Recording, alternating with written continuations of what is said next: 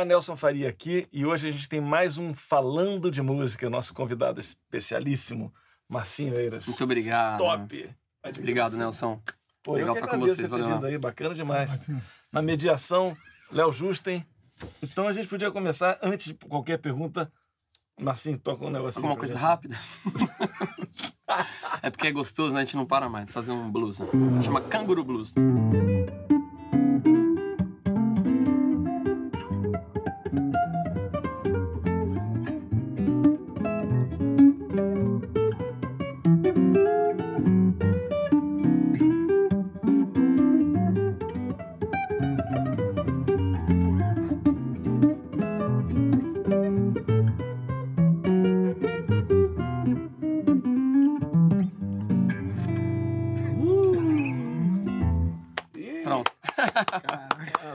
Marcinho. Bom demais. Boa, obrigado. Então vamos lá, começando. Léo, quer abrir com a pergunta?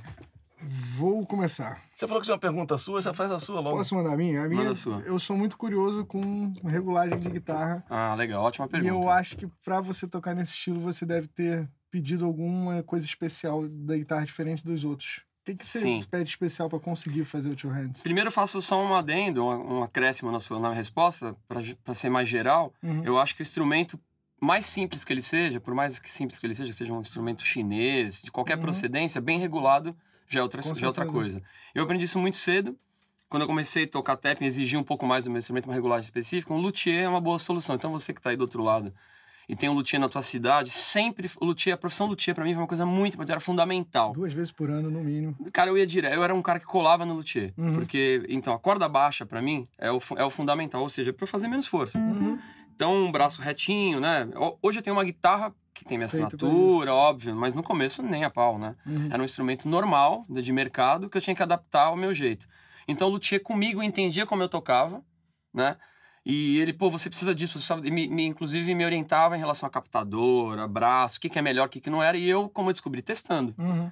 Então, por exemplo, Les Paul, né, que é uma guitarra as tradicionais. A Les Paul tem aquela chave de seleção aqui, já pra mim não acontece. Quando você vem, você tira O braço é ótimo, é um braço com uma escala um pouco mais reta, talvez 16, né, o padrão, sei lá. E então aquilo lá já não dá. Então, Les Paul descartada. Uhum. A extrato é legal, mas eu, eu acho que ela tem. é, ela não é tão. é, enfim, uma extrato comum, o shape também não, me- não beneficia, assim, sei lá. Anatômico pra você. É, não, não, não, não, não curto. Se tocar sentado legal de pé, não. Tem um pouco de neck dive, não sei. Uhum. Cada uma tem uma. Enfim. O que, que vai ser o neck dive? Neck dive é quando o braço é um pouquinho mais pesado que o corpo. Essa aqui eu tenho, eu tive esse problema, porque ela é acústica. Ah, tá. Então a gente teve que fazer uma tá, adaptação. fica querendo cair, né? É, e eu que toco de pé, então eu. Você não pode segurar, às vezes. É, às vezes eu tenho que ficar assim, inclusive eu passo a correr, que é tudo diferente. Eu procuro, né? Pra Enfim. segurar. Ah, pode Eu passo por aqui, eu não consigo tocar de pé sem estar assim com a correr. Ela tá sempre assim. Então tive um problemaço com essa guitarra. Olha o que a gente fez aqui, ó. Soluções, ó. Uma delas, ó. Botou Isso aqui até esteticamente. A gente colocou dois, mas aqui foi o Zaganin que teve essa ideia. Vamos colocar mais aqui, que eu tenho um problema com uma guitarra também de um cliente que Uhum, me sugeriu isso. Aí o William da Tajima, que você também conhece, né? uhum, ele também sugeriu. A gente fez os testes, né? Enfim, serviu. perfeito. Por causa desse neck dive, esse mergulho do braço, para Interessante. traduzir ao pé da letra pra galera. Aí eu ia te perguntar, tamanho de traste, é traste normal? É, é um, é um jumbo, esse aqui é de, é de inox. É o- esse é o traço de inox, eu também testei, mas como eu, como eu falei no começo, foi tudo teste. Uhum. Eles me indicam, eu testo e não é de uma hora pra outra, né? Você tem que ser curtir. Ó, experimenta essa guitarra que tem o braço. O que, que você acha? Acho legal. Pô, vamos pôr na sua. Aí, né, Hoje eu tenho a chance de poder testar. Inclusive, coincidentemente, vocês me lembraram na entrada que quando essa guitarra chegou pra mim no dia No que a gente tava gravando com o Thiago do Espírito Santo lá. Foi no Ah, finalzinho do workshop. Eles chegaram no- com ela no dia do workshop, Ah, azulzinha. Foi a primeira vez que eu vi essa guitarra, você tava junto. É. Quando a gente tava filmando, se eu não me engano, eles estavam dando acabamento. Acabamento, vocês foram fazer uma geral na fábrica. uma tour, foi. É, foram fazer a tour essa guitarra tava ficando pronta. Eu acho que um luthier sempre foi uma, uma coisa muito importante na minha vida. Desde o primeiro luthier que eu conhecia, eu colava no cara. Assim, Uhum. pegava minhas guitarras todas que eu comprava. E eu falei de, de extrato, eu tive extrato, eu tive Les Paul, eu tive semiacústica. Depois eu tive um modelo que lembrava uma Ibanez, uma Roadstar. Uhum. Eu, eu tinha uma Roadstar, eu fui na Tajima, fiz meu modelo, baseado nessa Roadstar que eu gostava, e fazendo as minhas mudanças. O que, que você não gosta dela? Lembra que o Tajima falou pra mim? Ah, põe isso, põe aquilo, Uhum. tira isso, troca aquilo. E até chegar na tele, que eu gosto mais do som da tele, mas não gostava muito do modelo por causa daqui também. Eu não Uhum. tenho uma entrada aqui, tá vendo? O chifre aqui, ó, Uhum. me ajudaria. Mas eu fui acostumando, o braço é um pouquinho mais altinho, são adaptações, né? Uhum. Fala um detalhe muito importante. Ó, a gente teve que chanfrar aqui o corpo também. Pra você Ah, usar ela tá. Da tele. Exatamente por esse ficar- motivo. Isso a também. Minha é reta, a minha não tem Eu não isso. pensei nisso. Isso foi uma falha. Uhum. Que eu gostava do modelo esteticamente, aí esqueci de testar no corpo. Sempre que estava né? Sentado. no... Então isso aqui pra mim ele entra aqui certinho. Então a correr tem que ter esse chanfro aqui. Ah, bacana. E você escolheu ter o rambuck na, na, na ponte e no braço também? É, na verdade, o da ponte eu não uso, praticamente porque o tap ele já é instalado, né? Então, Sim. Ficaria muito. Né? sem cor. raramente eu uso distorção, Uhum. enfim. Não uso, apesar de ter uma pedaleira grande, são poucos efeitos de guitarra que eu uso, eu uso mais Uhum. sintetizadores. Então, o do grave, ó, o da ponte já é mais encorpadinho, Uhum. né? Tô ligado num ampli direto ali, que é meio monitor até esse ampli, não é um É. ampli assim, É. né, de Uhum. válvula e tal, né? Então o som faz mais, mais cheinho, mais gordinho, então foi essa. Então o, o single, pra mim, funciona, mas eu preciso ter algum pedal que compense alguma coisa. Então o humbucking é um humbuck comum da Tajima, não é um humbuck assim, não, é, não tem uma marca assim, Uhum, dessas não é tradicionais. específico. Não, é um computador até, vamos dizer assim, fraco. Uhum. O meu som tá mais na mão. Eu gosto do som da, da mão, assim, eu gosto de Uhum. tirar som da mão. Então, é, no amplificador ligado direto ou numa mesa, assim, é o som que eu gosto. O ampli da- do, do braço com um monitor. É o meu som preferido. Com um Responde. reverbzinho no máximo. Responde. É. Então, continuando com as perguntas, vou- Vinhetas, né? Vinhetinhas, é. é, tem a pergunta do Rod Spencer. Rod Spencer é um guitarrista amigo meu. Eu- vários amigos fizeram perguntas que eu até falei, pô, pergunta pra mim lá. Fiquei estimulando eles a perguntarem, né? E, e o Rod Spencer, na verdade, fez uma pergunta. é, eu vou, de uma certa forma, reduzir a pergunta dele aqui, Tá. porque tem várias pessoas que perguntaram coisas parecidas, Marcelo. Tá, que bom que foi que é, escolhido que ele. é sobre é, a questão de ser endorser. Então ele, sabe, ele pergunta quais são os seus endorsers, Uhum. e se você tem alguma história sobre para contar sobre algum deles e como você chegou nesses, nesses endorsers, se, se eles te procuraram ou se você procurou eles. Muita gente perguntou assim, tem essa curiosidade, "Pô, como é que eu consigo um endorser? É, isso Não, me pô, perguntam também. É, às vezes o cara já é um guitarrista que já está tocando, já está fazendo, pô, eu gostaria de, de, de, de, É, então, de ser endorser de uma determinada fábrica. não, até amigos, Qual é o caminho? Até é amigos guitarristas às vezes me mandam material É. pra indicar e eu acho legal isso, né? Enfim, quando eu posso eu indico e eles até pedem. Bom, tem vários caminhos, né, de, de endorser. É, como ele perguntou, o Roger, ele perguntou. Uns eu Quais? cheguei. Perguntou quais são primeiro. É, uns eu cheguei, outro eu fui. Então vamos lá, primeiro falar de todos. Vamos por, por uma ordem, assim, até cronológica. Tá. A Tajima é meu endorser, meu, meu, meu, meu patrocínio mais antigo, né? Que eu tô mais tempo, onde eu represento a marca há mais de 10 anos. Uhum. Tajima. Na sequência foi a Santo Ângelo, que faz os meus cabos há muitos anos. Eu, eu sou o mais antigo dos, de todos os patrocinados, de todos os músicos, eu sou o mais antigo, que foi o remanescente. Eu fiquei com todas as, as crises, as, né, as- É. com todas as Uhum. propostas que a gente tem, os assédios, eu fui o que fiquei. Aí tem a Holland Boss, que acho que é o patrocínio que eu tenho mais orgulho. É, não desprezando os outros, mas assim, foi o que eu mais batalhei para conseguir. Porque é, é um patrocínio, é uma marca, é uma multinacional, enfim, tem uma série de critérios, eles não, não falam por si, não tem autonomia total aqui no Brasil. Uhum. E eu insisti para, né, porque eu, se não usasse produtos da Holland Boss, eu compraria.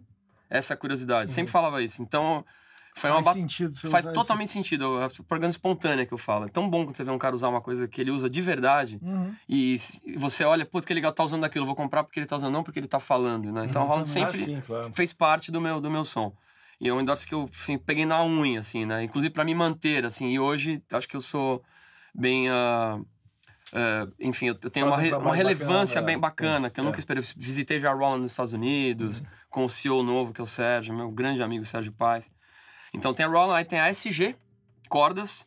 Meus bags, até trouxe ali os bags que tem minha assinatura hoje, que é a AVS. Uhum. Engraçado, eu já posso até falar uma coisa legal desse bag. Eu procurei o bag porque eu queria um bag que eu não achava no mercado. Eu procurei essa empresa para fazer uma coisa que eu procurava e não achava, que é um bag duplo, fino, Levar slim. duas guitarras. ah. É, E soft. né? porque eu só achava um bag. é, eu tinha um da Ritter que eles me davam na Alemanha, lá, aquele bag famoso da Ritter, né? Mas ele era muito grande, um duplo. Então tinha bolso. É, Acaba virando um peso. era sensacional, insuportável, parecia uma né? mochila de alpinista, todo refletivo, mas eu en- entrava no avião, me barravam toda vez, e no meu dia a dia, que eu não levo só as duas guitarras, eu levo três, e mais as- os pedais, então ficava inviável, então eu bolei um bag assim, que eu queria um bag fino, slim, né, que a gente fala, a palavra em Fica inglês. parecendo um bag de guitarra acústica. Parece um bag de violão, De exato. violão, é. Inclusive as aeromoças, no avi- hoje mesmo vindo pra cá pro Rio, Nossa, que guitarra pesada. é, elas querem me ajudar. Nossa, o que, que é isso? Eu falo, é um violão de ouro que eu, que eu carrego. Porque realmente é muito pesado. E não parece dois. Até- Só, só quando eu tiro que vem que é dois. Então você vê, é um endorse que eu fui atrás e vi, acabou virando uma assinatura. um produto que hoje eu até ganho royalties em cima de um, né, virou um negócio, de certa Uhum. forma, pra mim. Ah. Bolei o designer, o nome, eu já entreguei o- a ideia pronta, foi- né? Chama Twin, porque são duas guitarras, meu signo é de gêmeos, então tem um signo de gêmeos né, Ah, né, como de Twin, assim, né? Enfim, é uma, fiz toda uma, uma coisa de marketing sozinho. Legal. Aí tem o apoio da Shure, não falo que é patrocínio, mas o apoio da Shure, que é microfones. Até essa camiseta aqui hoje do meu amigo da, da Fuzz, que faz camisetas é, meio pedal. temáticas, assim, Irado. enfim. A gente vai fazendo essas parcerias até para ajudar os, os colegas, a gente se ajuda Uhum. muito, né? Como foi o caso da AVS, dos bags. Então é isso, esses são meus, meus patrocínios principais. Hum, Bacana. E aí, ele pergunta também se você chegou neles, eles chegaram em você, e qual o caminho para um cara que não tem não tem endócio, qual o caminho para o cara chegar lá? Então- você contou quais são os seus, agora vamos continuar. É, então, eu só acho que o patrocínio é uma consequência de um bom trabalho, acho que ele acaba aparecendo, acho dos bons músicos, né? Enfim. Mas existe o lado do, como eu falei, do empreendedor, assim, né? Essa palavra tá bem em voga, vou falar isso um pouco. Eu era empreendedor e não sabia direito, né? Vender o teu peixe, não adianta você tocar pra caramba e não saber conversar, enfim. Tem vários desses que... A Santo Ângelo, por exemplo, tem uma história legal. É, eu ia na feira, um, um- mero desconhecido naquelas, na Expo Music, que era uma feira onde, inclusive, a gente, onde a gente se conheceu. É.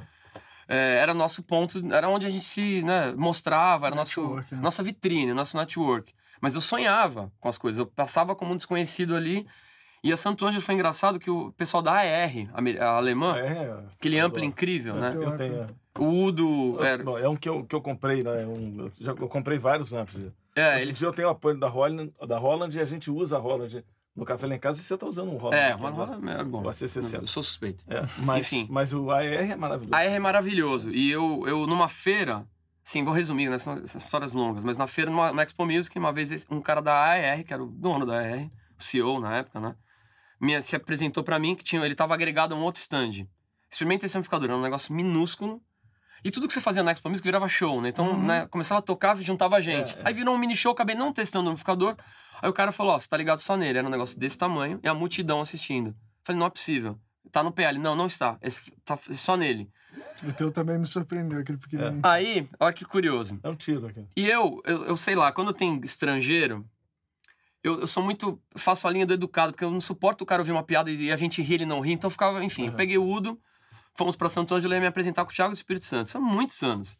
Aí eu falei, convidei, você quer me ver, ver minha apresentação? Ele foi assistir. E eu faço muita piada. Eu tentava explicar pra ele, o pessoal ria da minha explicação e ele. ele... E quando ele me viu tocar dessa maneira diferente, aí o Thiago, ele falou assim, pro seu Rogério da Santo Ângelo, que eu não era patrocinado. Uhum. Ele falou assim, cara, eu vou levar esse cara pra Alemanha ano que vem. Aí o Rogério falou, não, quem vai levar sou eu. Porque se o cara tá falando isso, que ele vai fazer sucesso na Alemanha, então quem vai levar sou eu. Então, seu Rogério... Aí foi a história. Eu não era endorser, eu tava só ali tocando. Eu, ele me fez um contrato e me levou pra Alemanha no ano seguinte. Olha só. que- Estava e- preparado na hora certa. no lugar certo, na hora Na hora certa. e certa. preparado. É, mas aí que tá. Tava, porém, eu fiz tudo pra acontecer aquilo sem saber, né? Uhum. né? Então, assim, foi uma consequência de um bom trabalho. Convidei o cara pra me ver tocar, sem esperar Lógico. nada. Eu não sabia nem de onde ele era. É. Pode. E juro, eu não tava interessado no ampli, eu não sabia nem o que era, não tinha, não tinha, não tinha, não tinha ideia da grandeza do cara. Uhum. O que aconteceu? Daí eu fiz a parceria com a AR, ele me emprestou um amplificador que é um Domino na época lá, eu usei esse amplificador lá, que dava pra ligar três guitarras, tinha três canais. Acabou me dando um através da Sonatec na época, que me deram um amplificador, e eu usei a AR muito tempo, até aparecer a Holland. Então foi assim, essa história é bem legal, porque, Ah, que enfim, bacana. então você Foi o vê... primeiro contato com. Eu tava atrás de Santo Ângelo, por um outro motivo apareceu. Então, cada uma foi de um jeito. O Tajima eu fui me oferecer, a AVS eu fui, como eu falei, dos bags eu Você fui foi se atrás. oferecer mesmo como? Você ligou, vou aparecer? Fui, cara. Na verdade, é, eu tinha a Washburn, Aham. que num festival lá de São Paulo, a Washburn pegou muita gente, né? O Tomate, é, o Pode crer. Eu acho Acho que que o era, era o Kiko- Carlos César que distribuía. o Carlos César. Ah, Veio um gringo da, Santo- da, da, da, da, da Washburn num festival do pai do rock, pai do Melo Júnior. Hum, tá. Tinha uma Ah. loja, ele fez um festival. Esse festival foi importantíssimo pra mim, que me, me expôs pra todo mundo. Não era, eles já se conheciam e já eram conhecidos, eu não. Uhum. E o Melo, eu ia tocar, na- eu ia daqueles caras daqui na loja testar. Tocava Start to Heaven, mas assim, ó. Não assim. E o Melo me apresentou o Mozart, enfim. E a, e a, a Washburn f- é, patrocinou esse festival. E o gringo veio, não lembro o nome dele. Ele pegou todo mundo que tava no festival praticamente, que não, quem não tinha patrocínio, ele Maneiro. ofereceu. E eu fui nesse bolo. Aí eu ganhei duas guitarras. Minha mãe achou que eu tinha roubado as guitarras. Como é que você. Como, é que, quem- como assim alguém te deu? Eu falei, você tá me chamando de ladrão? Quando eu apareci com duas N4 na minha casa. Quando a esmola é muito. É. Mas como você. Mãe, eu sou bom. Eu falava pra ela, sou bom. Enfim. Não acredito, não. É, não, mas como vocês dão guitarra, né? Ela não acreditava. Enfim, porque ninguém sabia desse, desse, né, desse universo de guitarra, enfim. E aí, eu fiquei na Washburn muito tempo, porém, eles meio que abandonaram o mercado, assim, naquela tensão que a gente tinha. Aí o Kiko Loureiro, que é um, é, um dia foi na minha casa falando que ia pra Tajima, e eu fui pra uma outra guitarra que era Fio coreana, Uhum. até descobrindo que a Fio era uma, uma, uma importação clandestina aqui no Brasil. Eles traziam direto, não era importação é, oficial. Aí eu fiquei na Fio até, quando, até onde aguentei. Aí um dia eu falei, pô, vou pra Tajima, finalmente. E fui lá na fábrica, liguei, marquei com o senhor Tajima na época. Ele fez uma pegadinha comigo. Eu andei a fábrica inteira com ele, ele- aí quando acabou a tour na fábrica, né? Ele falou, ah, infelizmente a gente já tá com o casting... É, Tajima é terrível, cara. Tajima é um grande amigo, seja. É, aí ele falou, nosso cast tá completo. Eu fiquei puto, cara. Fiquei arrasado. Pô, me perdeu esse tempo. Aí todo. tinha uma guitarrinha dele, uma mini, mini Strato, mas sensacional, feita por ele, pra ele. Então tinha trava pra compensar lá o tamanho da escala, corda 015, sei lá que corda que era aquela, perfeita. Ó, testa essa guitarra e mostra pra eles, ó, ó, os funcionários tudo comendo, e eu tô fazendo showzinho pros funcionários. Falei, filha da mãe de japonês, né? Não me deu patrocínio, agora vou ter que fazer, né? Assim, pensando, caramba, eu tava arrasado, cara. Lá na fábrica, quando era em Barueri, a fábrica. Você vê quantos anos fazem, nem sei quantos anos isso atrás. Eu toquei pros caras, quando acabou a música, ele falou: ó, essa guitarra é um presente meu pra você. Caramba. Bem-vindo a Tajima. Essa guitarra eu tenho guardada na minha casa, é incrível essa extratozinha dele. incrível. É, feita pra ele. Foi assim que eu entrei na Tajima, aí, enfim, aí a história. O Continua. resto é história. É, é. Vou fazer uma pergunta aqui do João, tá? Só como João, então é João. Tá. Como você se interessou pelo Two Hands? Como é que começou essa Que, história? na verdade, o João fez duas perguntas. A gente pode pegar a próxima perdão, dele, que ele fala Tá. como se interessou por Two Hands e quanto tempo para aprofundar a técnica Poxa. do Two Hands. O Two Hands, eu, eu me, eu me interessei por causa do Van Halen. Total. É, na minha geração dos 80, o Van Halen, pra mim, foi assim, um cara assim, incrível. Águas, né? Não só pelo tocar, assim, pela figura, ele usava macacão, Uhum. as guitarras coloridas, assim, sei lá, eu sou. Eu, eu não sei de onde, onde eu achei essa identificação, mas acho que minha geração toda se identificou muito com ele. Ele Uhum. era diferente. Sim. Ele era diferente. Então aquilo pra mim foi um choque, assim, né? Quando ele aparecia, os solos alegres. Eu achava o Van Halen uma banda alegre. Sim. Eu fui ver o Van Halen em 83, né, em São Ai, Paulo, sonho. no Ibirapuera. Eu era pequeno, meu pai me levou. Essa é uma das grandes glórias da minha vida, assim. Foi meu irmão, meu pai ficou esperando na porta do Ibirapuera. É, a gente vendo. Então o Van Halen foi um cara. Eu, eu fazia lá. Já falei isso em algumas entrevistas, mas assim, eu comecei a mudar meu estilo. Porque eu, não, eu, não- eu tocava rock, aí tinha, como eu tinha muita música brasileira em casa, eu comecei, comecei a aceitar aquela coisa que já tinha meio na minha família, de choro, de bossa nova, MPB. E aí casou perfeitamente Two Hands. Aí meu tio, que eu já falei isso, inclusive no café lá em casa, na nossa entrevista, nosso papo, meu tio é músico e ele falava do Stanley Jordan. Uhum. Pô, tem um americano, mas não se via, não tinha vídeo, não tinha nada. Ele falou, começou a me falar como um desafio. Pô, tem um cara, meu tio era assim, em casa, ó, tem um cara que faz isso. Eu, filha da mãe, cara, tem, tem que fazer isso aí. Tem que fazer melhor. Aí na escola me mostraram uma fita, cassete do Stanley Jordan, e eu duvidei que fosse um cara tocando. É porque você só tinha referência sonora. Eu não acreditava, realmente. Foi um outro choque, foi um negócio muito chocante. Falei, cara, não é É possível. porque o Van Halen, bem ou mal, era só essa mão aqui. Eu É. era um ou dois dedos no É, meio, não sabe? era harmonia e melodia, né? Aham. São, são, são uma técnica, né? Que é sensacional como um complemento de solo, né? O pessoal usa muito como isso. E o Stanley Jordan já não, fazia música, tocava Sozinho. música.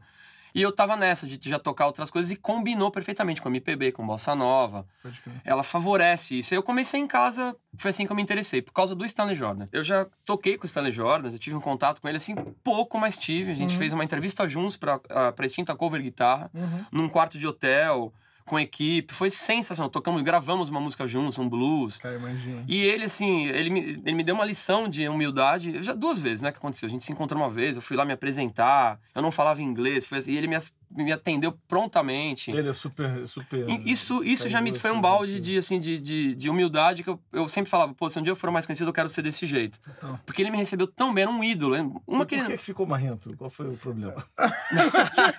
Por que, que ficou assim, né? Porque depois Mas eu por tive você outras. mudou de ideia? Depois eu tive outras referências. Vai lá. tá? Depois que eu te conheci. Bom, então.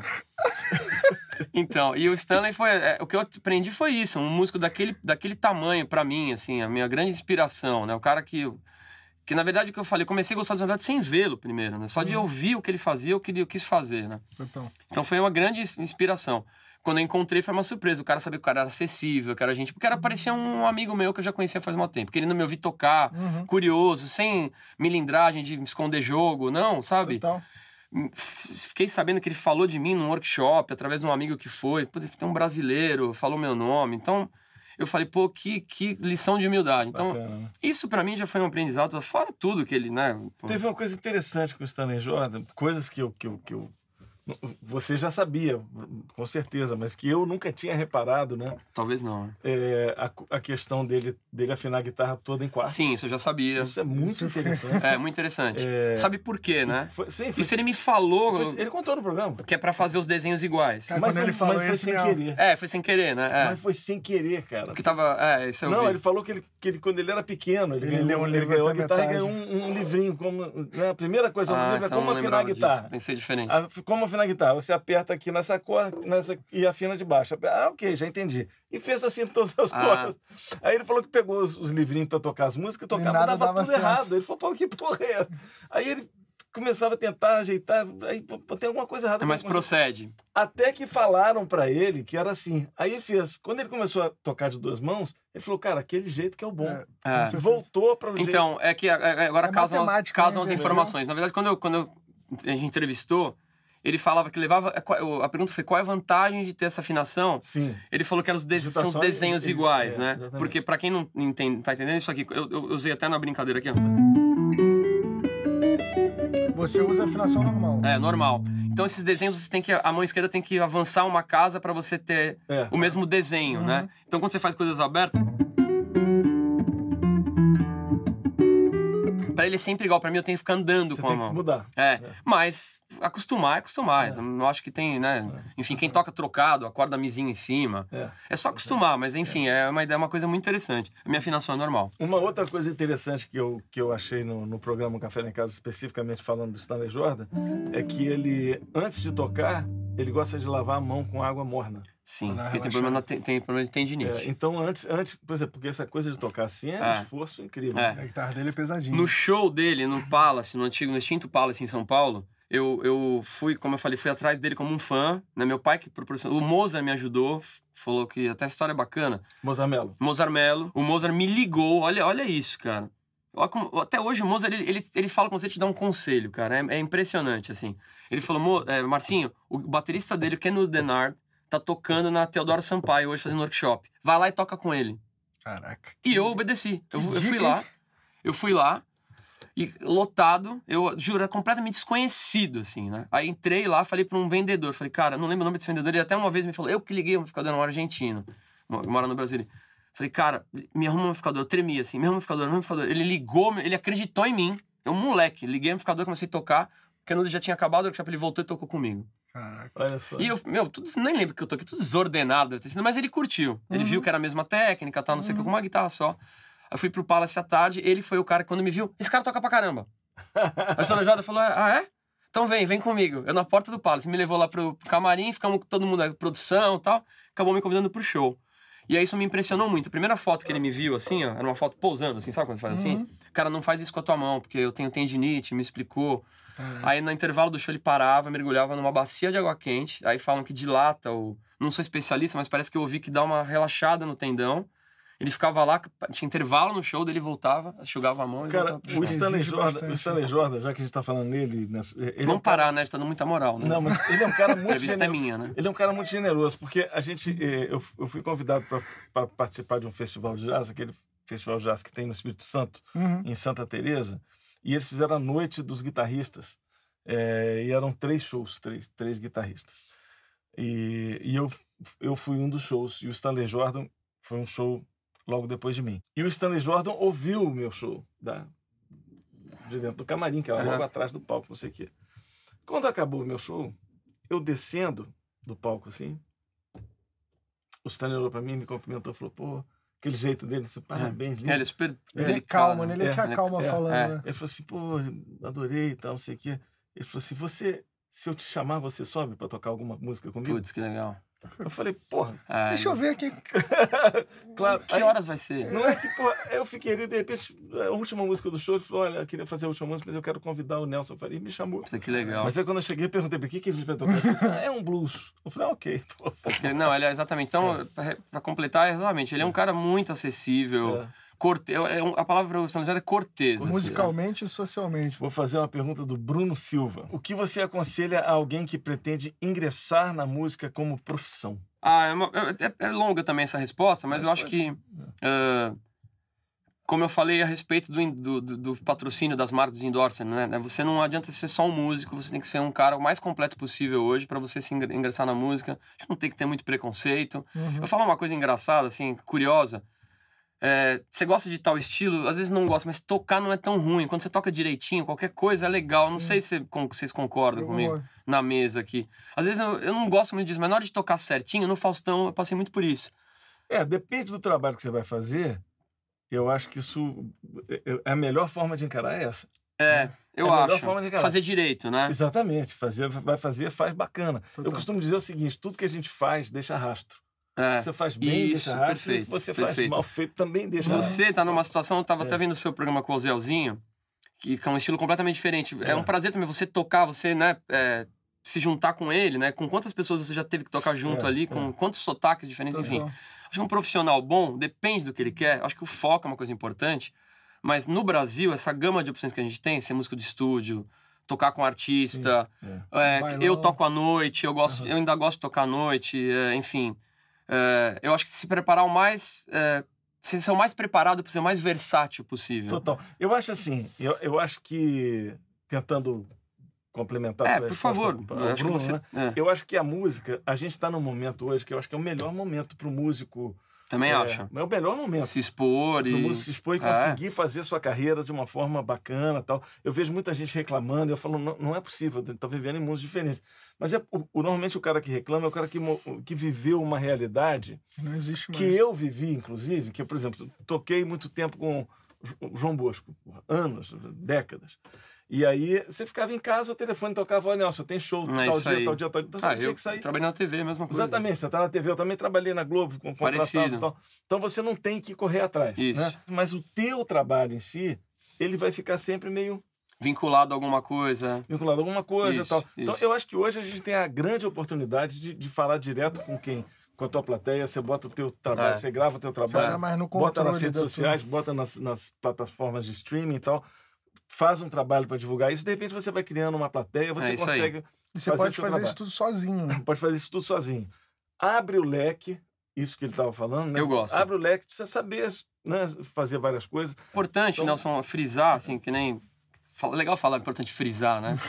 Não, parece Importante que a gente tá frisar, falando de né? Bacana, né? Frisar e ressaltar. que- Ressaltar que. Mostra pra sua mãe aqui, mãe. É, Palavras ó, difíceis. Tá vendo, mãe? Aquela Porra. guitarra eu não roubei. Eu tô frisando umas coisas aqui agora.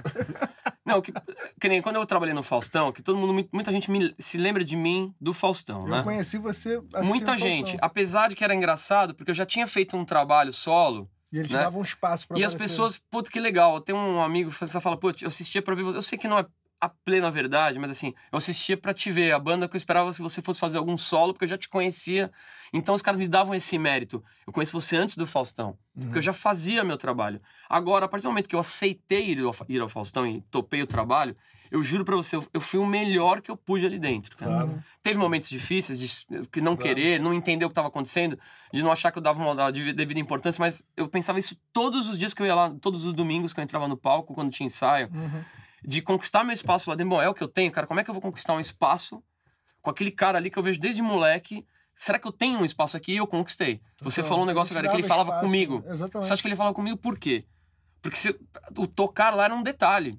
Mas ele sabia que ele podia te dar voz ao vivo que Isso. você não ia. Ele falava assim, primeira reunião ele falou uma coisa que me marcou, ó. E o Schiavon também falou umas coisas legais, assim, né? Pô, são três horas pra vocês ficarem concentrados. Presta atenção, porque ele pode fazer uma pergunta. Eu esperava essa pergunta o programa inteiro. E quando ele perguntava, eu tinha sempre uma respostinha, às vezes bem-humorada, que é o meu Uhum. caminho, né? O meu jeito. E depois comecei a fazer, entre aspas, uma direção musical, que o Schiavon me reportou isso, apesar de não ser um músico é, formal, né? Uhum. Enfim, mas eu comecei a fazer isso, tirava música, escrevia no computador pros, pros- com a ajuda dos meus amigos lá da Banda grande, né? comecei a ganhar meu espaço dentro daquilo, porque eu- se eu topei ali que eu estava, eu fui o melhor até onde durou. Uhum. Quando acabou, eu fui fazer outras coisas. Uhum. Né? Então isso foi importantíssimo. É o que você falou do rastro, do- da boa impressão que eu Exatamente, deixei. exatamente. é. Porta aberta, tenho certeza. Então é Enfim. isso aí. Eu acho que se, se Agora, você... topar pra não topar, às vezes o cara, eu vejo muita gente infeliz, né? Claro, às vezes por necessidade. é. Sim. Isso Então, aí é- pensem bem o que aceite, né? Se aceitarem, Se vai com tudo. Seja o melhor, assim, dentro. Essa é a minha Exatamente. Eu vi filosofia. um, um- um economista falando um negócio uma vez que ele falou assim: é, usar a desculpa de ganhar pouco para fazer um péssimo trabalho é, é meio ruim. Porque É, assim, se ruim. você pensar num jogador de futebol de base agora, Nossa. que ele entrou num time agora ganhando um salário mínimo, ele não faz gol contra. Ele quer fazer o golaço. Ele quer fazer o golaço É, para isso vencer, exatamente. Claro que desanima, como eu falei, desanima, tem momento, tem fases, mas acho fase, que fase. tem que claro. seguir. Tem Mas que não pode seguir. deixar afetar o trabalho. Né? Não. Eu não. acho que a gente pode até dar uma- um fechamento pro Bruno, que, que é o seguinte, que, que a música é uma profissão como qualquer outra. Como qualquer outra. Uhum. A diferença que eu vejo na música, Bruno, é que é o seguinte, que outras profissões ainda têm, ainda, emprego.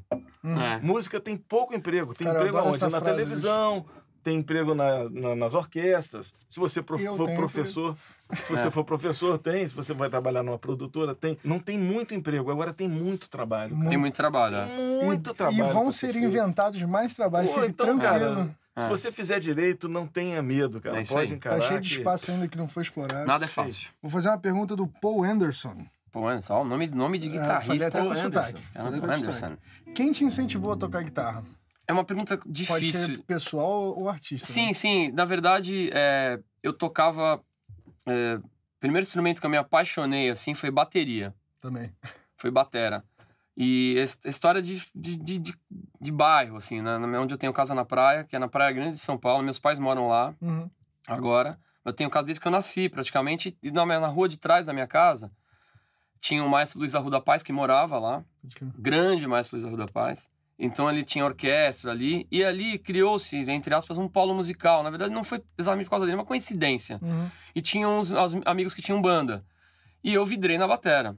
Eu tocava já piano de ouvido em casa, tinha um Uhum. monte de instrumento, tinha violão em casa, tinha músicos na falou família. que teu tio era... É, meu tio ainda né, toca lá na, toca em São Paulo, Carlão. E aí o Carlão era de um lado e a praia era dos amigos da rua, assim, né? Então aí eu vidrei na batera, já com piano, meu pai me comprou uma primeira bateria. Aí eu fiz a minha primeira banda pra tocar em festival de escola, que era o que tinha na minha época, era muito festival, ganhei festival, tocava em, me inscrevia tudo quanto era festival de escola. Mas o primeiro festival foi como batera. Foi num festival numa escola pequena de bairro. E eu não lembro nem qual foi a nossa colocação, mas o guitarrista dessa banda era muito precoce. Não, nem sei se ele toca, mas já procurei, não achei. Uhum. Chama Kleber. E esse Kleber tocava já Van Halen, tinha pedal. E aí, época que não tinha internet, não tinha... cara, nada. no intervalo eu ia pra guitarra dele, foi o primeiro cara que falava, cara, você tem que tocar guitarra. Total. Putz, e eu era, como não, né, toda, eu até hoje sou um pouco assim, no intervalo da banda eu não paro, cara. Continuo tocando. Até hoje eu sou assim, os caras vão tomar café? Não, não vou. Eu fico ali, sabe? Eu dou uma desculpa e fico tocando as minhas coisas, né? E aí nessa época eu ia pra guitarra. Daí esse cara foi o cara que me incentivou. Aí meu tio me deu a primeira guitarra. Uma Irado. felpa, já falei isso em alguns lugares. Felpa Coronado.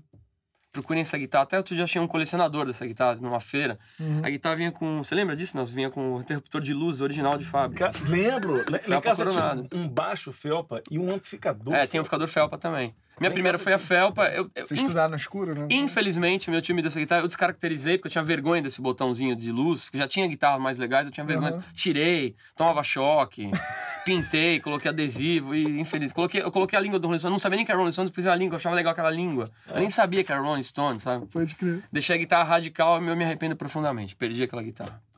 A gente vai fazer uma pergunta aqui. Tem três perguntas falando sobre a mesma coisa. Basicamente, o, o Tiago né? Sebastian, o Arthur é, Caribé, ou Caribe, e também da Lumad. A pergunta aqui dos caras é o seguinte: dicas sobre pedais de looping, o que, que ele acha, o que, que você acha importante no pedal de looping? Primeiro deixar claro que eu sou péssimo com o negócio de pedal, péssimo. Apesar de minha pedaleira ser gigante, eu não sei nada. Eu sou daqueles que acho, acha, gostei disso e, E pego e fico aquilo lá pra... Durapox pra Isso, mais eu não sei nada, né? Pra, primeira coisa. O loop entrou tarde pra mim, perto do que a galera já usava. Uhum. Eu, eu peguei o loop emprestado pra fazer uma peça que a gente fazia de com- que misturava comédia, onde a gente pegava alguém da plateia e gravava. Então ganhei esse loop da, da, da Boss na época Uhum. e ficou na minha casa muito tempo parado. Aí um dia o Jorge Matias, o baixista, que é da Tajima também, Uhum. eu não sei porque eu caí num vídeo dele explicando sobre o loop. Olha que louco, você vê, não foi um cara especialista em loop, foi um cara explicando do jeito que eu queria saber. Eu não sabia nem que meu loop tinha dois canais, que é um RC30. Tem dois canais. Aí ele falei, cara, meu, aquele loop que eu tenho em casa, ele tem dois canais. Que legal. Aí o Jorge, ó, é assim, didaticamente, você grava aqui, depois vai para outro canal, você pode gravar outra coisa, depois você pode parar esse, né? Parar esse canal, esse track, Uhum. esse outro. Explicou, eu falei, caramba, peguei o loop do armário, tirei do armário, tava fechado, na caixa. Eu não usava, pensava em vender já. E aí comecei a brincar na minha casa. E foi assim que ele entrou. Foi simplesmente. Eu ligava Uhum. direto a guitarra, ficava brincando. Aí eu comecei a fazer. estudar é perfeito. né? Muito bom. Mas eu já comecei a fazer números, cara. Eu nunca pensei em estudar, já comecei a pensar em colocar no show. Aí eu fiz, eu lembro que eu fiz uma música rap do aquele Pharrell, Pharrell Williams. Williams. Eu comecei a gravar um monte de coisa de palma e falei, nossa, é possível. Eu comecei, cara, en- entendi o processo na minha cabeça. E aí, a Rola me ofereceu aquele RC300, que é o Que é- grande, enorme, que tem vários É a nave canais. espacial dos loops. É, só que eu, engraçado, eu sou um cara que não fico muito vendo vídeo, já quero fazer do meu jeito e inventar. Foi a história é essa. Eu peguei esse RC30 e comecei a ver as possibilidades, descobri como funcionava o loop. E aí, da, aí a partir daí foi história. Como eu toco duas guitarras, uso sintetizador, Um set grandão. é, a minha reticência, não, não que eu tivesse planejado isso, mas muita gente faz, faz loop muito bem. Uhum. E loop pra mim é legal você. São células. Até uma vez um cara falou, falou pra dar uma resenha do que era loop, eu falo, parece mágica. O cara começa a colocar um monte de coisinha e depois sai uma música. Sabe, elementozinho mágico também, assim. Aí sai o desvendo do truque. Olha, ele pega um negócio, põe a pomba, para é, a pomba de repente aparece ali, ou a carta, não sei o quê. Então, pra mim, os caras usavam muito bem, eu comecei a usar de uma maneira diferente, fazendo música. Como eu sempre toquei, assim, né? Uhum. Eu sou um cara da guerra, né? Eu fui. Eu toco no bar, eu toco não sei aonde, faço workshop. Eu, pô, se eu apresentasse números, né? E eu comecei a fazer um monte de números de loop. Putz, essa música dá pra tocar. Comecei a prestar atenção em músicas que tinham quatro acordes, cinco, dois, que eu pudesse mexer, que eu pudesse trocar de um pro outro, começou a virar um desafio. O RC300 não coube na minha pedaleira, porque a minha pedaleira é muito grande. Só os sintetizadores são desse tamanho, Uhum. cada um. Então não cabia, não tinha onde pisar. Então eu falei, não, meu desafio é fazer com a RC30, que são dois canais apenas. Então, o RC3, que é um canal, Uhum. você apenas grava pra estudar, pode colocar um track, soltar. O RC30 tem dois, você pode trocar, é o que eu uso. O RC30 da Boss, e depois tem o 300. O 300 não coube, eu peguei o 30 e comecei a fazer os desafios aí. Mas já pensando em tocar, e comecei a usar, cara. Então a primeira ideia foi, eu gravava as bases, assim, é, às vezes só a batida, eu melhorei meu beatbox, coisa que eu não fazia. Depois eu comecei a juntar, que não dá pra, não dá pra mostrar aqui, né? Uhum. Mas eu já juntava o bumbo da, da guitarra, do synth, fazendo Mas tem junto. no café lá Tem em casa, Café dá lá em pra Café lá em casa tem, é.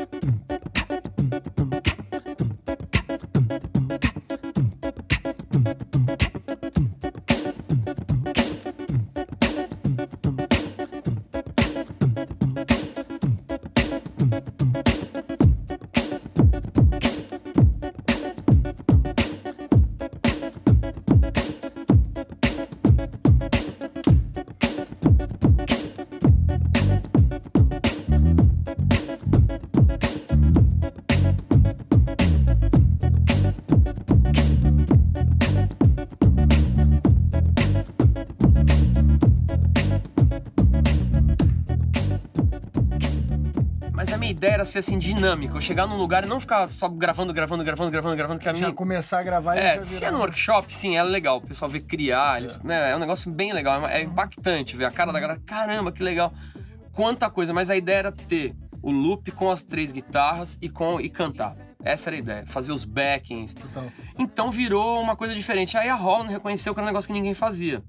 E eu comecei a me apresentar mais sozinho do que eu já fazia. Antigamente eu tocava dessa maneira, né? Limpo, como eu mostrei aquele primeiro número, né? Sem nenhum aditivo, assim. Uhum. Eu comecei a colocar um monte de, de, de ideias ali pro loop. E virou uma marca pra mim de novo. Não- não- foi uma reinvenção da minha, da minha vida musical. Tem gente que nem repara que eu tô fazendo aquilo. É engraçado. Eu toco em lugares que as pessoas não sabem que eu tô fazendo aquilo. Mas ouvem tudo completo, aí um outro, caramba. O cara tá outro. sozinho. Outro dia, outro dia um- eu tava num barzinho, né? Até pela Tajima, né? Numa choperia, né? O cara queria uma coisa diferente, me colocou ali e tal. E tinha uma parede, o cara não me via. Aí o cara foi lá com a filha. uma Mas foi muito engraçado a reação do cara.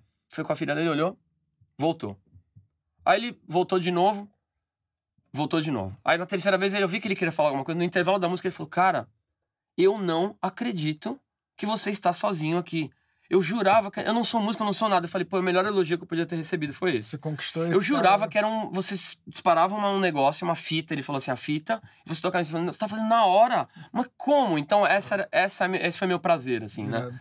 Então, juntar tudo e o cara nem perceber. Aí, porque ele, ele é ouvinte, Porque cara. fica natural. Ele não né? quer ver eu criar lá na hora, ele É. quer ouvir a música. Ó, vou fazer outra pergunta minha aqui, que é uma curiosidade. Eu queria saber como você faz acompanhamento e melodia junto. Na hora de você pensar um acorde, como é que você distribui ele? Você abre? Sacou? Como é que é a abertura do acorde nas duas mãos? Qual que é a próxima? Então, essa pergunta é uma, é uma resposta técnica, né? Na verdade, eu sou autodidata, eu não tenho muita teoria, eu tenho sons, eu gosto dos sons, eu vou pelo som. E às vezes peço ajuda, enfim, pra alguém, pergunto, fico, eu, eu escuto muito piano, eu adoro a sonoridade de piano. Eu sempre fui viciado em pianistas. Pode crer. Eu não, eu não, não tenho influência, eu tenho inspiração em pianistas. Eu falo influência diferente de inspiração. Às vezes o cara te influencia, te influ- influencia sem querer, assim, né? Pela sonoridade. Mas a minha, eu me inspiro em pianistas. A a semana eu fiquei ouvindo Michel Petrucciani, que é um dos meus grandes ídolos. É, genial. Cara, é genial. Assim, melódia, melodia, virtuosismo, é, é muita informação pra mim. assim, é tudo que eu gosto, né? O Herbie Hancock é o outro que eu não posso deixar de falar. Mas eu perguntei isso da- Ah. das aberturas, porque Então fala. antes de começar a gravação aqui, ele tava mostrando uns acordes assim. Que É, na verdade, é, é, a opção de fazer com seis, seis notas, seis Então. vozes, né, que a gente fala. Na verdade, eu vou pelo som e pela possibilidade aqui. A, a parte mais difícil, né, é, como eu falei, é uma, é uma resposta muito técnica, né? Mas a parte mais difícil que ninguém repara é o, é o volume das mãos, cara, é o ataque das mãos, pra Sim. aparecer tudo. Uhum. Isso é um puta treino. Que eu mesmo, não, não- às vezes, não percebo, porque às vezes não aparece o que você quer que apareça. Então, isso aqui, ó, que é mais simples, ó. Uma tríade menor, ó. Não. O ideal é. Né? É aparecer tudo. Esse aqui é até simples. Maior. Então, Aqui, ó. Isso agora é um mais complicado, é um Mi aqui com sétima, nona. Ó, ainda sou ele aqui, ó. bota ele solto. vendo? Jeito de pensar. É o maior ó. É porque isso foge dos nossos shapes convencionais, É. né? Começa a misturar tudo. Aquele que a gente falou. Né? Sus. É, foi exatamente esse que deu origem à pergunta. É isso. Irado. Na verdade, isso. Pesquisa, Então, É muita. experimentação. É, mas eu sempre fiz isso dentro da música. Então, Uhum. por exemplo, o que eu gosto de fazer é acompanhar alguém, é, sei lá, né? Uma coisa mais simples. Vamos fazer um Alton Leaves, por exemplo. Então, você acompanhar dessa maneira, sabe? O cara, a cantora ou um cara Uhum, solando, sem o solar, né?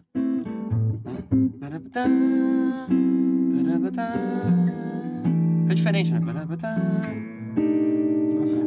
Isso aqui é aquele que dá pra fazer. É, dá pra fazer, mas, Mas é- difícil, é. Até ataque. Ó, com sexto, menor. É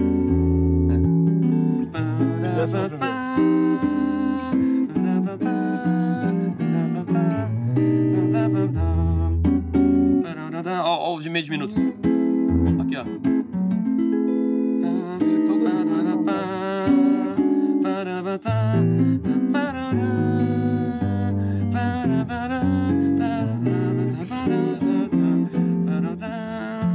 Não tá nele. Ou aqui, né? Vocês estão sem o baixo, né? Pensar nas, nas vozes. Acaba te dando uma visão do braço assim, Diferente. absurda, né? É. Porque Então, pra de de improvisar- repente é uma. eu- mas como eu falei, eu nunca fiquei planejando isso. Uhum. Tem uma cantora que eu acompanho sempre, a Biba, Biba Chuca, uma excelente cantora, canta muito bem jazz, minha Uhum. parceiraça. Eu fazia muito isso, introduções com ela. Biba, canta, né? Qual é o tom? Vai, Misty.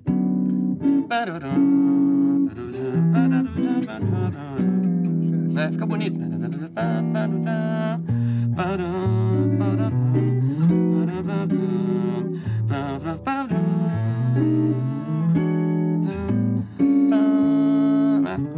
Você consegue fazer vários choques harmônicos que na, na É, de- guitarra normalmente soa é- mais piano é do que guitarra. E ele tem um negócio a mais do piano, porque o piano não tem esse slide pras notas. É, de- é totalmente. É um novo instrumento. É outro né? instrumento, É um novo sim, outro instrumento. Aí, além disso, isso é uma coisa. Uhum. A outra coisa, paralela a isso, é você fazer os chord melodies. Só que eu tô acompanhando alguém, isso é uma, uma opção. A outra que eu fiz, fiz um Beatriz que eu, eu adoro mostrar esse Beatriz. Eu não, não, não estudei mais ela, Uhum. mas eu já gravei.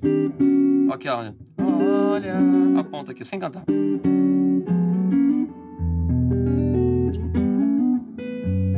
Então isso aqui é muito legal também. Você tem acorde melody, você mistura tudo, arpejo. Eu gravei agora no meu Instagram um, carinho, um carinhoso, que todo, eu até coloco assim, até brinquei, né? High level vi. tapping, alguma coisa assim, porque mistura um monte de coisa. Tem chord melody, tem. tem Dá, enfim. dá uma canjinha desse, desse, desse carinhoso? Fazer aquela parte, do, só pra não ficar tão comprido, aquela parte que eu faço as vozes, né? Esse bar, né?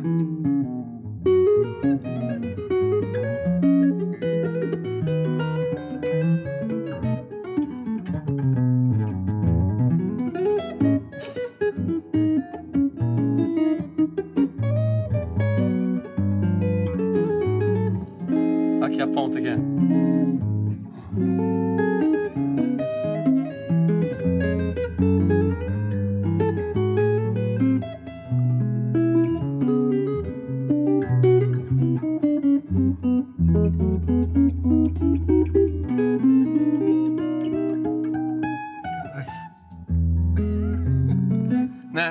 Você vê quanta Maravilhoso técnica, quanta coisa. Então, é, são, eu exploro dessa maneira. Pra música, apareceu a oportunidade, eu solto um arpejo, o acorde. Eu acho, um- é uma dica que eu dou, é uma coisa pessoal. Eu acho que quando a gente vai falar da gente, enfim, é, é o jeito de eu pensar. Em cima de repertório, acho que você ganha uma música, Ah, claro. não é? Eu penso assim. Já aplica direto. É claro que é legal fazer escala, o acorde, o arpejo, mas assim, Tudo que você aplicando aprender, direto. Tudo que aprender, aplica. Na- Exato. eu costumo dizer assim para as pessoas, cara, se você não aplica, você esquece. Esquece. Em inglês, eu sempre penso assim, Qualquer coisa. uma palavrinha nova de inglês, tenta, usa essa palavra, você vai ver, você nunca mais vai Você deixar. tem que usar ela o tempo Aplica, inteiro. aplica, aplica, Alguém aplica. falou isso É. no café, acho que foi um pianista que falou que a diferença de informação para conhecimento, né? É, informação é só alguma coisa que te fala. O conhecimento é quando você pega essa informação e. E absorve, né? E aplica. Isso, é, eu falo, que- que eu falo que assimila. A palavra assimilar pra mim é legal, assim, porque às vezes você, como eu falei, às vezes o que eu tô escutando não tá me influenciando, tá me inspirando, né? Uhum. Então quando a partir do momento que eu tiro, começa a me influenciar. Total. Os caminhos harmônicos, os caminhos, enfim. Então abre um campo gigante aqui, né? Até é, de você acompanhar, de você, enfim, tocar sozinho, fazer o chord melody. né? Mais uma vez, elevando os limites do instrumento. É, exatamente. Rod Spencer perguntou o seguinte: se você já passou por algum perrengue no programa do Jô. Você trabalhou quanto tempo lá no Jô? Seis meses. Seis meses. Ah, foi pouco Foi tempo. quando né? Tomate É, pouco. No Mas Faustão deu- que teve Deu bastante. tempo é. de ter um perrengue? Deu. Logo no começo, o, o diretor falou assim: Ó, o Jô vai te pedir um solinho. Vai te pedir um solinho. Aí foi o diminutivo bem empregado, né? Cara, eu fiquei nervoso. Eu não sei o que foi, mas acho que eu fiquei nervoso, ansioso. E você sabe que né, a, gente, a gente que sola, cara, é um negócio que é infinito, né? Aí, na hora de apresentar, é- era- o foco era eu, como era o convidado, né? Eu tava no, substituindo tomate, então tinha um, tinha um foco pra mim. Uma câmera vai em você, nós vamos apresentar você. Então faz alguma coisa breve. Cara, eu fiz muito mais do que breve, né? Fiz muito longo. Nossa, primeira semana, cara. Daí desceu o Villain, que hoje é meu amigaço, né? Desceu, cara, você tá louco? Você não trabalhou no Faustão? Você, você tá aqui por experiência. Cara, é assim, ó, pá, pá, pá, pá. Meu, eu fiquei arrasado. Mas, mas, porém, contudo, todavia, o Jô pirou naquele solo que eu fiz, cara. E dali que foi a minha porta de entrada, assim, de ele toda. Cara, esse cara toca muito. Enfim, foi aquilo ali. Uhum. Mas foi num erro meu. Porque eu Então. sei que era pra ser rápido, mas eu não consegui encerrar, cara. Não, consegui, não sei porquê, cara. Sabe quando você sai um pouco de si, assim? Não é de viagem, Esse de... é meu momento de. É, Foi às vezes você perde a noção falta de tempo, né? controle. Meu momento. de- Ó, Tá saindo fumaça, eu não de- consigo foi, parar. foi controle emocional mesmo, assim, que eu, eu não sei o que foi, mas assim, eu perdi. Cara, eu, eu, eu sei que eu tô fazendo errado, mas não consigo entregar. Não consigo Sabe aquela parar. coisa meio boba? Aí Cara- começava o coro de novo. Eu não consigo, eu não consigo entregar o negócio. Tá legal, assim, não sei se tava legal, não. E, Mas sei que deu certo, foi, né? Foi um Saindo tiro pra fumaça, colar. assim. No jogo foi isso daí. Teve algumas outrinhas, assim, de falar besteira e ele não achar graça. De querer falar um negócio engraçado e ele não achar graça. Mas hoje eu eu fiz uma trocadilho, que ele tava com dor no joelho, eu falei, é o joelho. Ele, hahaha, querido, eu odeio trocadilho. Uma coisa assim, eu falei, puta, a única coisa que eu sei fazer é trocadilho. Ainda bem que só eu e ele ouvimos isso e tudo bem. Teve, teve vários ali. Vou fazer a pergunta do Benjamin. É, Qual é a sua relação e incentivo para com os outros músicos da Tajima? Ah, legal. Putz, eu sou amigo de todo mundo da Tajima, inclusive o grupo que a gente tem, que o Nelson tá, um grupo de, de WhatsApp, né? Que é, que é eu que fiz, enfim, tem são todos amigos. Aliás, eu tenho que fazer um parênteses rápido, porque o cara que tinha perguntado do, do não sei, eu fui para Tajima através do, do Marcinho. É, foi- foi o Marcinho que... Aquela indicação fácil, foi o que eu falei no começo, né? É. É. um dos trabalhos que eu faço também, estando sendo um pouco mais antigo, as pessoas me pedem, Uhum. cara, eu vou te indicar. E você é um pouco fácil, né? As pessoas que querem, né? É porque você trabalha lá dentro, você também sabe se a pessoa vai Se- funcionar Isso, ou o. João Alexandre também, prática, não foi eu que levei diretamente, mas foi eu, Juninho, enfim. Então esse tipo de coisa já calha, calha bem para a resposta. É, os, os mais antigos, a gente se fala, a gente elege alguém, puta, esse cara podia estar, esse podia não estar. Então tem uns que eu tenho mais contato por, por, por amizade, como o Juninho Afran. O Edu um pouco menos, eu gostaria de ter mais, mas a gente já, viajou para exterior junto. Essas viagens de exterior criam uma amizade muito grande. Claro, lógico. Né? Agora fui, acabei de ir pra Pra China, com- China, eu com o Cacau, fotos, cara. gente. A gente era amigo, mas agora a gente ficou irmão. Porque, assim, é, até ele precisou mais de mim do que eu dele. Mas, assim, ele se, ele se mostrou um cara incrível na viagem. Parceiraço de viagem, experimentou tudo, tocou pra caramba no meu som, né? Ele vinha, ele era, eu convidava ele no meu som, que eu tocava pop, e o Cacau arrebentou, assim, lá. Putz, E eu não monstro. esperava isso dele. Então, assim, aí queria essa amizade. A gente volta, cara, que saudade. Então, essas, essas viagens causam- Bacana. isso é muito bacana, cara. E foi uma surpresa, assim. Então, o Juninho, né, como eu falei, o Edu, o Melo Júnior, assim, um cara que eu adoro, porque o pai dele foi muito importante na minha vida musical. A gente é amigão, falamos hoje até antes de vir pra cá. O João, que virou meu amigo, é, João Alexandre. Tem as turminhas, os que estão mais tempo, os Uhum. que estão menos, que eu conheço mais, menos são de outros estados. Até tentei, tem o Braulio, que é um grande baixista, tentei tocar com ele. Esse ano na feira eu toquei com o Pipoquinha, que eu vi no programa do Faustão com 11 anos. Total. Então, enfim, essas coisas que a gente que é um pouco mais velho, fiz essa parte também, né? Uhum. E a gente tem uma relação muito saudável de um ajudar. Da... Eu acho legal essas viagens. Você tava falando engraçado. A primeira viagem que a gente fez pra China, fomos eu e o Edu. A gente não era nada. Ainda não somos conhecidos lá, mas agora já tem um público que vai, né? Que né, já Aham. voa há muitos anos. Então, Uhum. pô, a gente. É, um, um olhando o show do outro, cara, pra criar volume ali. Pode Eu lembro que chegamos lá, eu nunca esqueço, o Edu no- na feira da música, na hora da noite, ele fechava. Por causa daquela multidão de, de, de moleque Total. que ia, né? Lá na China, o cara. Ele olhou pra você, vai fazer a abertura. Eu falei, cara, que louco, vai abrir aqui, né? tipo, eu era o terceiro, aí tinha um chinês no meio. E a gente não sabia nem quem era. Então, aqui- primeira vez que o Edu tocou, eu fiquei lá esperando pra ver. Pra ver se juntava a gente. Eu disse, meu, será que vai juntar a gente ou ele vai tocar pra ninguém? Aí juntava. E aí, como eu falei, né, uns menos, outros mais, posso de contato. Mas eu gostaria de ter contato com todos. Bacana. Obrigado, Marcinho Eiras. Arrasou, foi bom. Valeu, Nelson. Valeu. Léo. Obrigado. Piada, Marcinho, Uma sem honra. eiras nem beiras. É, com eiras e sem beiras. Segurando essa piada. Léo Justen, obrigado pela mediação. Obrigado, Muito bom. Nosso câmera, e editor e etc. Depois ele arruma isso tudo aqui. É o Anderson Ferreira, muito obrigado. Palmas para o Marcinho. Obrigado.